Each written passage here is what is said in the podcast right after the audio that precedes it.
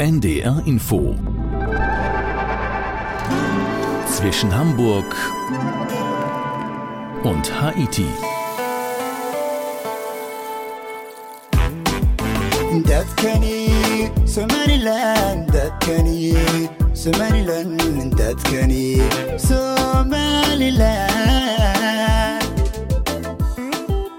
Unterwegs in Somaliland ist die heutige Folge von Zwischen Hamburg und Haiti mit Udo Schmidt überschrieben. Und die erste Frage ist dann natürlich, was bitteschön ist Somaliland? Man kennt Somalia als Failed State, als gescheiterten Staat, dessen Regierung Einfluss nur in der Hauptstadt Mogadischu hat. Drumherum wüten vor allem die islamistischen Shabab-Milizen. Aber das ist Somalia. Somaliland liegt direkt daneben, kaum einer kennt es, behaupte ich jetzt mal, und nahezu niemand kommt auf die Idee, dorthin zu reisen.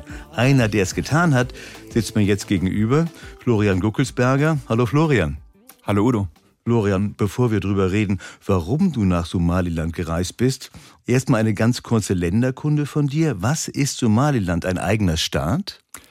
Ja, das ist wahrscheinlich eine gute Einstiegsfrage und gleich auch die ganz zentrale Frage, denn wenn man Somali-Länder fragt, dann werden sie dir sagen, ja, das ist ein ganz normaler Staat, der allerdings international, also völkerrechtlich nicht anerkannt ist. Und das ist dann auch die Antwort, die er mein Völkerrecht geben würde nämlich dass es deutlich komplizierter ist. Ähm, also nach außen hin, und das ist das Besondere an Somaliland, erfüllt es alle Voraussetzungen eines Staats. Also es gibt ein Parlament, es gibt eine Regierung, es gibt demokratische Wahlen, ähm, es gibt eine öffentliche Ordnung, Polizei, Militär, eine Müllabfuhr, all das, was man irgendwie von einem Staat erwartet. Und was fehlt, äh, sind die anderen Länder, die sagen, ja, Somaliland erkennen wir als unabhängiges Land an.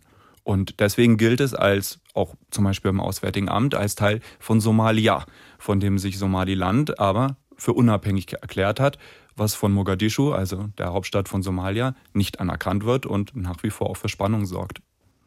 Können wir gar nicht so ganz jetzt darauf einsteigen, aber schon mal ein interessanter Aspekt.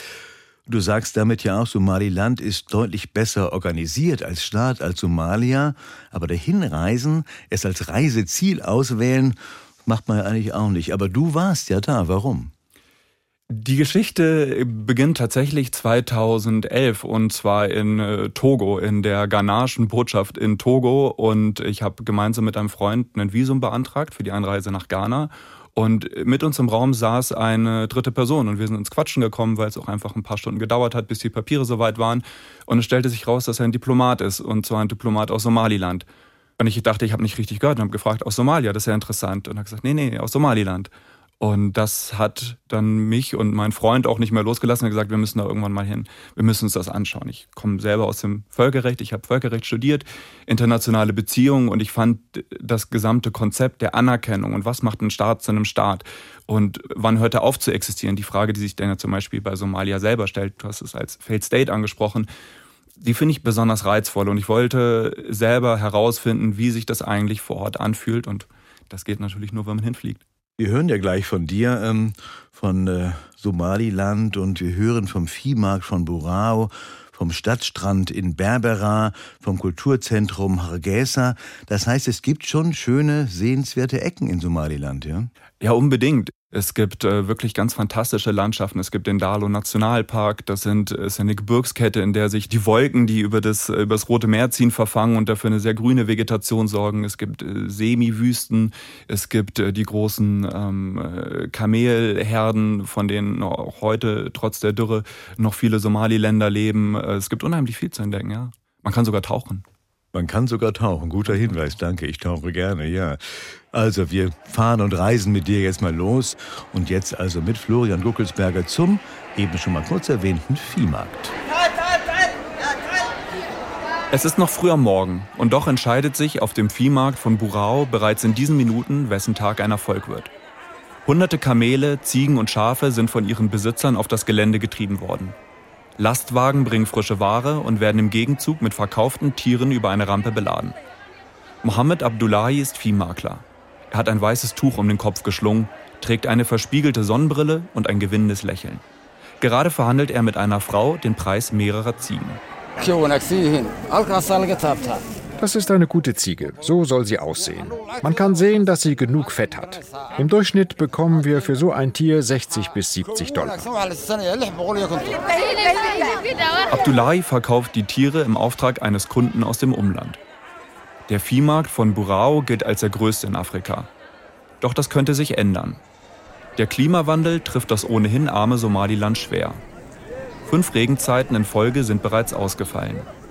Wertvolle Tiere verhungern und verdursten. Für Abdullahi läuft das Geschäft an diesem Morgen dennoch gut. Frauen und Männer kommen auf den Markt, aber wir Männer können besser verhandeln. Am Morgen bin ich mit 25 Ziegen gekommen und jetzt sind nur noch diese drei übrig. Den Rest habe ich verkauft. Aber was zeichnet einen erfolgreichen Viehmakler überhaupt aus?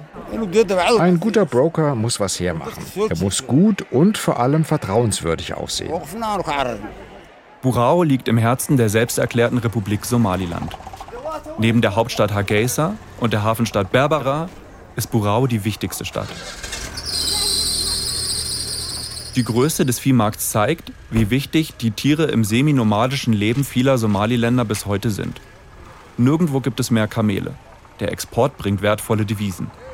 Somaliland ist als Staat international nicht anerkannt, obwohl es seine Unabhängigkeit bereits mehrfach erklärt hat.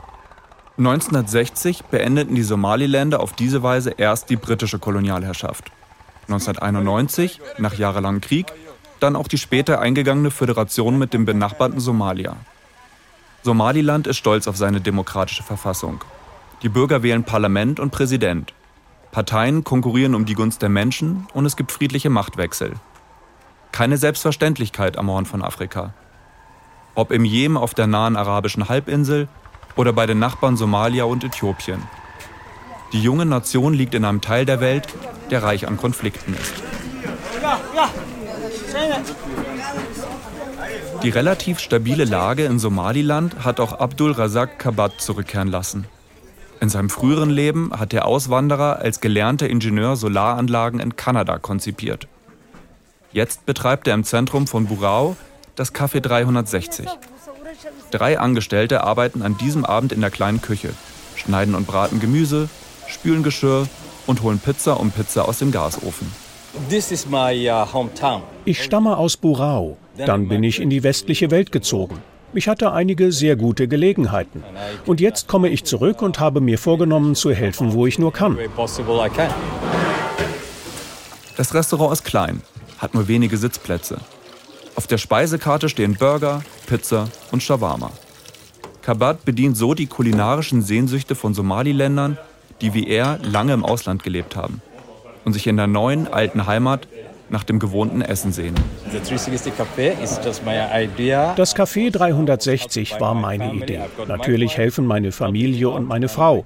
Mein Sohn hat kürzlich geheiratet und ist nach Großbritannien gezogen. Aber von Anfang an war es ein Familienbetrieb. Wir wollten hier etwas aufbauen, was es so noch nicht gab.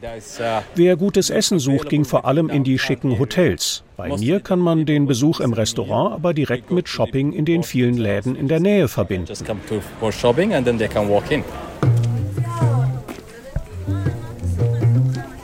Die Diaspora ist ein wichtiger Wirtschaftsfaktor in Somaliland.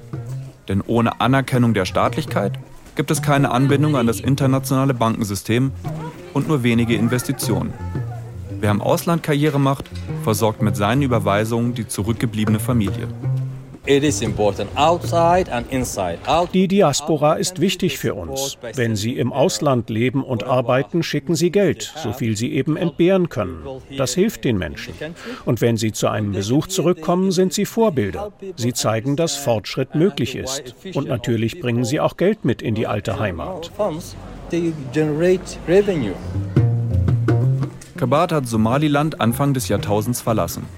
Burao, die Stadt seiner Kindheit, ist seither stark gewachsen. Einfache Häuser wurden im Zentrum durch Bürotürme ersetzt. Erste Straßen sind asphaltiert, Stromausfälle dank Dieselgeneratoren selten. Wie überall wachsen auch in Somaliland die Städte. Zuletzt hat der Klimawandel dafür gesorgt, dass Hirten aus dem Umland zunehmend nach Burao flüchten. Burao hat sich verändert, seitdem ich Somaliland damals verlassen habe. Es gibt jetzt Hochhäuser. Mehr Bildung. Der Fortschritt ist gewaltig. Ich erlebe das jeden Tag. Insbesondere die Jugend hat große Erwartungen. Gleichzeitig ist das Leben auf dem Land nicht einfach. Die Dürre macht es den Menschen schwer. Viele kommen in die Stadt, doch wer keine besonderen Fähigkeiten mitbringt, findet nicht so einfach Arbeit. Der Ingenieur Kabat hat die Welt gesehen. Er hatte ein gutes Auskommen und ein bequemes Leben. Warum wagt er einen Neustart in Somaliland? Das hier ist ein junges Land und wir wollen ein Teil dieser Welt sein. Wir entwickeln uns noch, haben viele Ressourcen und vor allem die Jugend ist voller Energie. Es gibt viel zu entdecken, vom Dalo-Nationalpark bis zu den Stränden des Roten Meers. Somaliland ist ein schönes Land. Somaliland ist ein schönes Land. Florian, wir sind ja in der halben Stunde auch unterwegs, um ein wenig mit Klischees aufzuräumen. Somaliland ist schön, aber kann man diese Schönheit wirklich genießen? Es ist ja auch ein armes Land. Ja. Ja, also ich denke, das muss man sich unbedingt bewusst sein, dass man, dass man in ein Land fährt, in dem viele Menschen ähm, es nicht einfach haben, ihr, ihren Unterhalt zu bestreiten. Das ist, das ist definitiv richtig. Ich würde auch sagen, dass es klimatisch herausfordernd ist. Ich habe es ja gerade eben schon mal so angedeutet, dass die Regenzeiten ausgefallen sind, was eine Dürre dann zur Folge hatte. Man kennt das jetzt vor allen Dingen, denke ich, aus Somalia in den Nachrichten, dass da immer wieder auch von Hungerkatastrophen gesprochen wird. Und ich denke, das muss man alles schon auch im Blick haben und entsprechend sensibel reisen, planen, auf die Leute zugehen. Ich denke, es versteht sich völlig von selbst, dass man da jetzt sich zurücknimmt, ähm, dass man ein bisschen Demut an den Tag legt. Ich denke, das ist generell eine gute Attitüde, wenn man reist, in Somaliland besonders. Und ansonsten finde ich, unbedingt kann man es genießen. Es ist ähm, auch arme Menschen, haben, haben eine gute Zeit, haben äh, interessante Traditionen, ähm, die sie pflegen, die sie auch gerne teilen. Wie immer äh, ist auch die Gastfreundschaft überwältigend. Also es wird immer was auf den Tisch gestellt. Es wird äh, das wenige, das es gibt, das wird geteilt. Und das gehört dazu, ja. Du hattest ja als Journalist gute Gründe, nach Somaliland zu reisen, um es zu begreifen, dann später auch beschreiben zu können. Aber hast du dort äh, Reisende getroffen, die ganz privat unterwegs sind? Gibt es die, die wirklich trotz der Reisewarnung, die es ja auch gibt, unterwegs sind und sich das trauen? Ja, Das gibt es definitiv. Ich bin tatsächlich relativ viel gereist in meinem Leben und äh, eine Sache, die mir fast überall auf der Welt begegnet, ist ein Deutscher mit dem Fahrrad. Und das war in Somaliland nicht anders. In dem Fall hatte er ein Motorrad und hat sich äh, auf dem Weg von, von Magdeburg nach einem noch unbekannten Endpunkt seiner Reise auch nach Somaliland äh, verirrt und wir sind uns in Hargeisa begegnet. Das war dann ein äh, Diplomat, der mir ganz aufgeregt erzählt, dass es noch ein anderer Deutscher in der Stadt wäre und man sich doch treffen möge. Und das haben wir dann auch getan, haben einen Kaffee zusammen getrunken. Und äh, genau, das sind Begegnungen, die man auch in Somaliland hat. Und man fällt natürlich sehr auf, allein schon wegen der, der Hautfarbe, wenn es jetzt äh, Westeuropäer sind, die, die reisen. Das heißt, man sieht sich natürlich auch in einer Stadt wie Hargeisa auf einem Markt, der ja, und das passiert immer wieder, ja. Wir sind ja gleich mit dir in Berbera, einer Hafenstadt. Wäre man dort jetzt privat unterwegs, kommt man da unter, findet man ein Hotel, wie reist man dort? Ein Hotel findet man. Es gibt das Mansur Hotel, die unter anderem auch die angesprochenen Tauchtrips anbieten und organisieren. Das ist für somaliländische Verhältnisse sehr teuer, da zu übernachten. Ich meine, wir haben ungefähr 80 Dollar die Nacht bezahlt. Das ist, das ist eine Menge Geld. Ähm, das ist ein junger Unternehmer, der ähm, zurückgekommen ist nach Somaliland, aus der Diaspora zurückgekommen ist und diese Hotelkette aufgebaut hat. Das ist eine Möglichkeit. Es gibt aber auch noch ein paar andere Hotels. Allerdings nicht viele. Also der Tourismus in Somaliland wird beworben. Es äh, gibt einen Minister, der sich auch um den Tourismus äh, mit bemüht. Es ist allerdings mit einigen Hürden versehen, wenn man reisen möchte. Es geht beim Visum los, das geht beim Überlandtransport äh, weiter und ähm, hört bei der Hotelsuche sicherlich nicht auf. Also eine Pauschalreise wird man nicht im Reisebüro bekommen. Da muss man schon zu spezialisierten Anbietern gehen, die es aber auch gibt, die das dann organisieren. Aber es gibt Tourismus und ein Tourismusminister, habe ich jetzt gelernt. Das ist schon mal mehr, als ich erwartet hätte, ehrlich gesagt. Ja. Wir sind jetzt mit Florian Guckelsberger am Stadtrand und am Hafen von Berbera. Berbera am Roten Meer. Wer am Stadtstrand entlangläuft, mag sich einbilden, irgendwo am Horizont bereits die arabische Halbinsel zu sehen. 250 Kilometer Luftlinie trennen Somaliland und Jemen. Dazwischen verläuft eine der meistbefahrenen Seestraßen. Seit der Antike machen Seefahrer und Kaufleute in Berbera gute Geschäfte. Hier, wo Afrika und Asien einander so nah sind.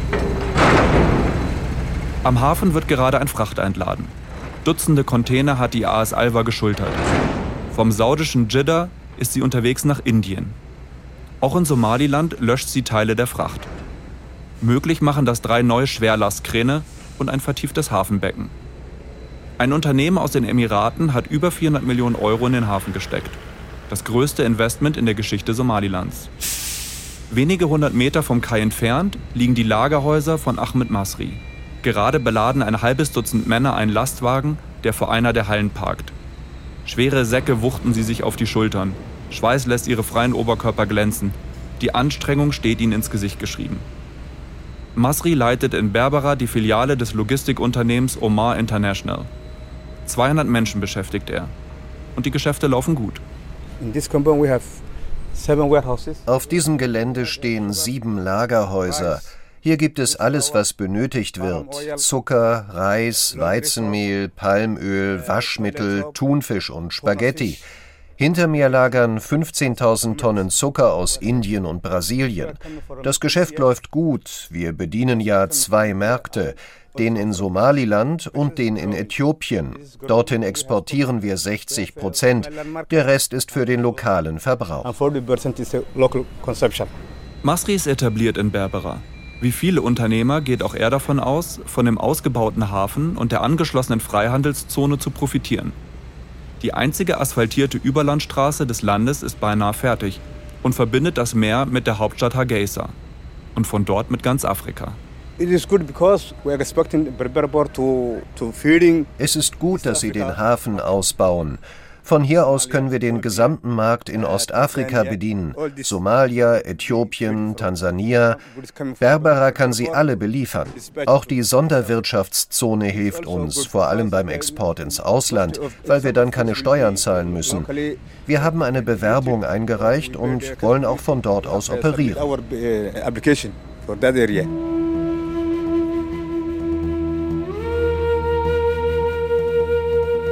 Sorgen bereiten Masri vor allem der Krieg in der Ukraine und die gestiegenen Energie- und Transportkosten. Bis zu 90 Prozent des in Somaliland verarbeiteten Weizens stammen von dort. Es gibt eine Verbindung zwischen dem Krieg in der Ukraine und dem Weizenmehl, das wir aus Ägypten und Indien importieren. Denn in Ägypten wird der aus der Ukraine gelieferte Weizen gemahlen und dann verkaufen sie es an uns. Jetzt dauert es länger, bis die Lieferungen eintreffen und der Preis ist ordentlich gestiegen. Auch ein Liter Sonnenblumenöl kostet etwa doppelt so viel wie vor dem Krieg. Doch nicht nur Weizen und Sonnenblumenöl sind schwerer zu bekommen. Auch andere Waren gelangen seit Russlands Überfall auf die Ukraine erst mit Verzögerung ins Land. Der Krieg hat viele Lieferungen verzögert. Bestellungen aus Europa, der Türkei oder Indien etwa, da brauchen die Container jetzt länger. Der Preis von vielen Waren ist ebenfalls gestiegen, weil manche Waren einfach knapper geworden sind.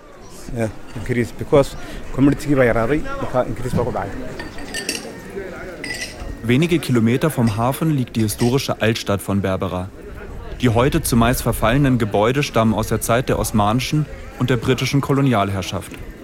In einem Café sitzen die Männer des Viertels, trinken süßen Tee und schlagen Zeit tot. Trotz des Booms am Hafen gibt es bei weitem nicht genug Jobs. Rahma Bihi ist auch so beschäftigt. Die 50-Jährige sitzt vor ihrem leidlich renovierten Haus. Um sie herum tobt ein Dutzend Kinder, während sie über einer Metallwanne Kleidung ausbringt. Spürt sie etwas von dem Wohlstand, den der Hafen verspricht? Die Emiratis helfen uns. Sie geben den Menschen hier Jobs. Aber es gibt so viel Arbeitslosigkeit. Nur der Hafen hier in Berbera kann das allein nicht auffangen. Aber ja, sie leisten gute Arbeit. Es geht voran. Entsprechend gut ist unsere Beziehung zu ihnen. Bihi erzählt, dass in ihrem Haus Wandzeichnungen an die Juden erinnern, die in diesem Viertel einst lebten. Nur eine Straße von ihrem Haus entfernt liegen die Überreste einer Synagoge, die wie große Teile des restlichen Viertels verfallen ist. Früher teilten sich die Muslime Berberas Altstadt mit Christen und Hindus. Gemeinden, die kleiner und kleiner wurden und schließlich verschwanden. In den letzten Jahren trieben Kriege vor allem Jemeniten und Äthiopier nach Somaliland. Für Bihi sind alle Menschen in Berbera willkommen. Islam ist die Religion des Friedens. Es ist verboten, anderen zu schaden, sie zu bestehlen oder gar zu töten. Der wahre Islam respektiert alle Menschen. Natürlich sagen wir, wie es ist. Islam ist die perfekte Religion. Aber niemand ist verpflichtet, das auch so zu sehen. Jeder Mensch trifft seine eigenen Entscheidungen. Dass es wirtschaftlich gut läuft, das ist ja eigentlich etwas, das man mit Somalia und auch mit Somaliland äh, nicht unbedingt in Verbindung bringt, aber zumindest für Somaliland ist das nicht richtig, nicht? Es läuft irgendwie auch gut, oder? Naja, also dieses Investment aus den Emiraten in den Hafen von Berbera, da sind sehr viele Hoffnungen mit verbunden und ähm, es sind definitiv auch Jobs entstanden. Da werden große Containerschiffe äh, entladen, da werden Container um Container dann auf LKWs äh, gebracht, die dann weiter nach Äthiopien fahren. Das ist schon spezialisiert. Dafür braucht man schon spezielles Personal. Es gibt zum Beispiel einen ganzen Berufsstand, der das früher gemacht hat, als der Hafen noch nicht automatisiert war, die jetzt ein bisschen aus dem Geschäft gekommen sind. Also es gibt auch Verlierer dieser Entwicklung. Das heißt, es gibt auch Armut, haben wir eben schon mal drüber gesprochen. Äh, und es gibt auch innere Konflikte, es gibt auch Flucht. gab gerade Berichte darüber, dass das Militär in Somaliland brutal gegen Proteste vorgegangen ist. Also ganz so friedlich ist es auf jeden Fall nicht. Ne? Ja, man muss schon sagen, also es ist äh, die, das friedliche Somalia, das ist ja so ein bisschen ähm, der, der Claim, mit dem Somaliland für sich wirbt und auch recht erfolgreich eine, eine Diplomatie betreibt. Der Präsident war jetzt unter anderem in den USA und hat für die Anerkennung geworben und es gibt äh, amerikanische Militärs, die überlegen, eine Militärbasis zu errichten. Und mein Eindruck ist auch in Gesprächen mit, mit, mit Analysten, mit Politikern, sowohl aus der Regierung als auch der Opposition, dass es um diese Anerkennung und die damit einhergehenden Gelder und Möglichkeiten auch Verteilungskämpfe geben wird. Und ähm, diese Verteilungskämpfe lassen Konfliktlinien virulent werden, die es davor schon gegeben hat, ähm, die man äh, auch in der Geschichte erkennen kann und die sich dann in den von dir angesprochenen Protesten zum Beispiel auch äh, ja sozusagen dann auch brutale Realität werden. Und da muss man dann sagen, da wurde die Regierung auch heftig kritisiert und ich finde auch zu Recht dafür, für den Einsatz von Gewalt. Es ähm, gibt auch Journalisten, die inhaftiert wurden in der Vergangenheit. Die britische BBC wurde die Sendelizenz entzogen. Und auch das ist äh, ein Teil der Wahrheit, wenn man über Somaliland spricht. Friedensstiftend kann ja immer Kultur sein, das wissen wir, das kennen wir eigentlich weltweit und deswegen lernen wir jetzt mit dir das Kulturzentrum von Hargeisa kennen. Musik wird durch das Kulturzentrum von Hargeisa. Sie verlässt den kleinen Raum, in dem der Kassettenrekorder steht und ist noch auf der Straße zu hören. Dann drückt Hafsa die Stopptaste, notiert etwas auf dem Laptop, der mit dem Abspielgerät per Kabel verbunden ist. Die Assistentin von Jamma Musse Jamma digitalisiert den Inhalt der Kassette. Musik, Poesie, Liebesbriefe. Sie notiert, was zu hören ist. 14.000 Kassetten hat der Direktor des Kulturzentrums gesammelt. Erst ein Drittel ist archiviert. Bis vor kurzem wurden über 50 Prozent des ohnehin kleinen Haushaltes für Sicherheit und Verteidigung ausgegeben. Erst danach kommen die Dinge wie Infrastruktur. Haben Sie die Straßen gesehen? Schulen und Krankenhäuser fehlen. Was bleibt also übrig für Kunst und Kultur? Wenn wir uns um diese Dinge nicht mehr kümmern, verlieren wir das, was uns überhaupt erst zu Menschen macht. What makes the human being humane? Jama Muse Jama hat einen Ort geschaffen wie keinen anderen in Somaliland. Hier organisiert er jedes Jahr gemeinsam mit Helfern die einzige Buchmesse des Landes. Stets ist ein afrikanisches Land offizieller Partner. Somaliland, sagt Jama, habe eine lange Tradition der Poesie und des gesprochenen Worts. Aber auch großartige Literatur würde hier entstehen. Ob er sich vorstellen kann, das verfeindete Somalia auf seine Buchmesse einzuladen? Wenn Somalia uns als eigenständiges Land anerkennt, dann können wir sie auch zu einer Buchmesse einladen. Warum nicht? Es ist ein afrikanisches Land und eng verbunden mit uns. Äthiopien und Djibouti waren auch bereits Gastländer. Die Beziehungen zu Somalia bleiben schwer belastet. Der Krieg, an dessen Ende die faktische Unabhängigkeit von Somaliland stand, hat Spuren in den Menschen hinterlassen.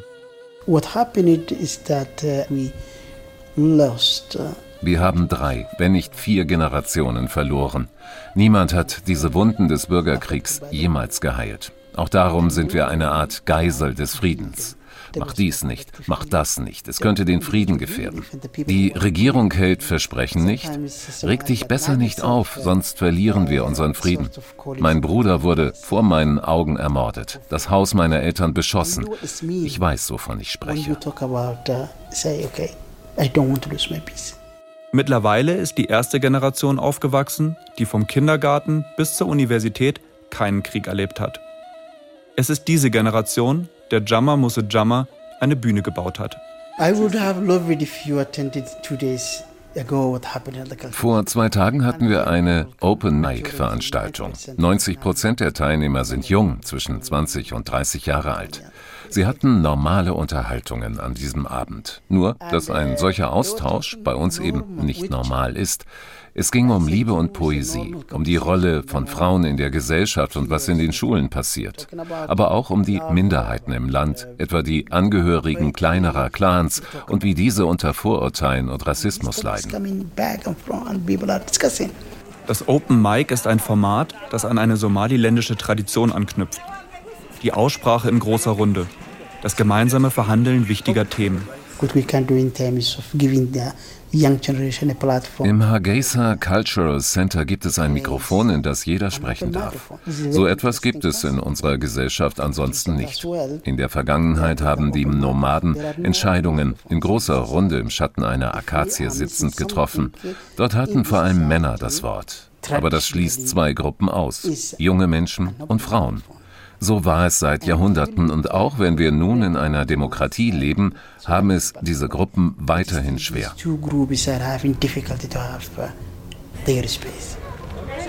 Eine der wenigen Frauen, die es dennoch an die Spitze des Landes geschafft hat, ist Edna Adan. Die Hebamme war Außenministerin und arbeitet noch heute in dem nach ihr benannten Krankenhaus. Sie lebt in einer Wohnung im Seitentrakt. Viele Fotos erinnern dort an ihre bemerkenswerte Karriere. Es sind Aufnahmen, die sie geschickt zu inszenieren weiß.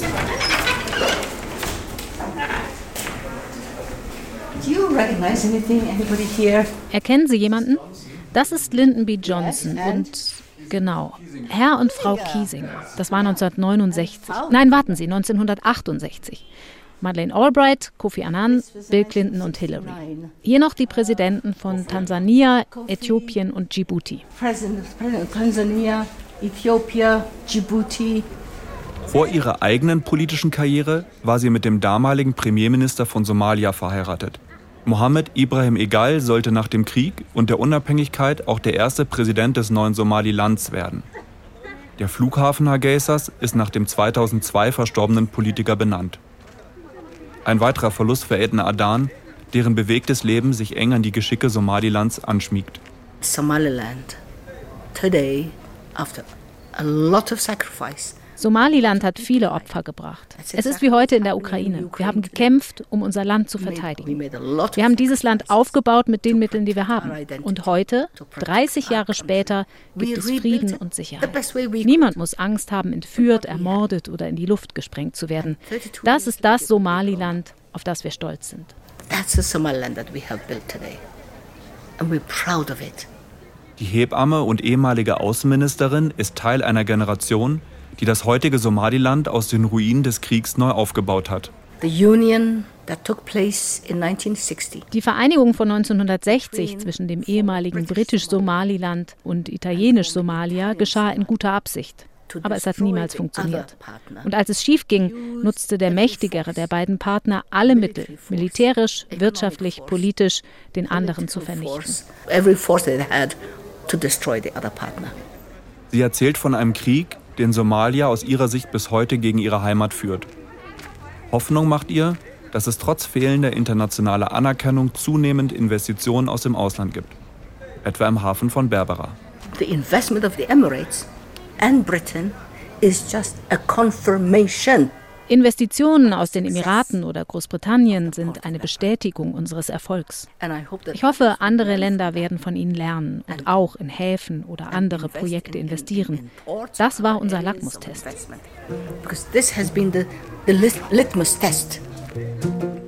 Am Ende aber sei Somaliland nicht darauf angewiesen, von anderen Ländern anerkannt zu werden.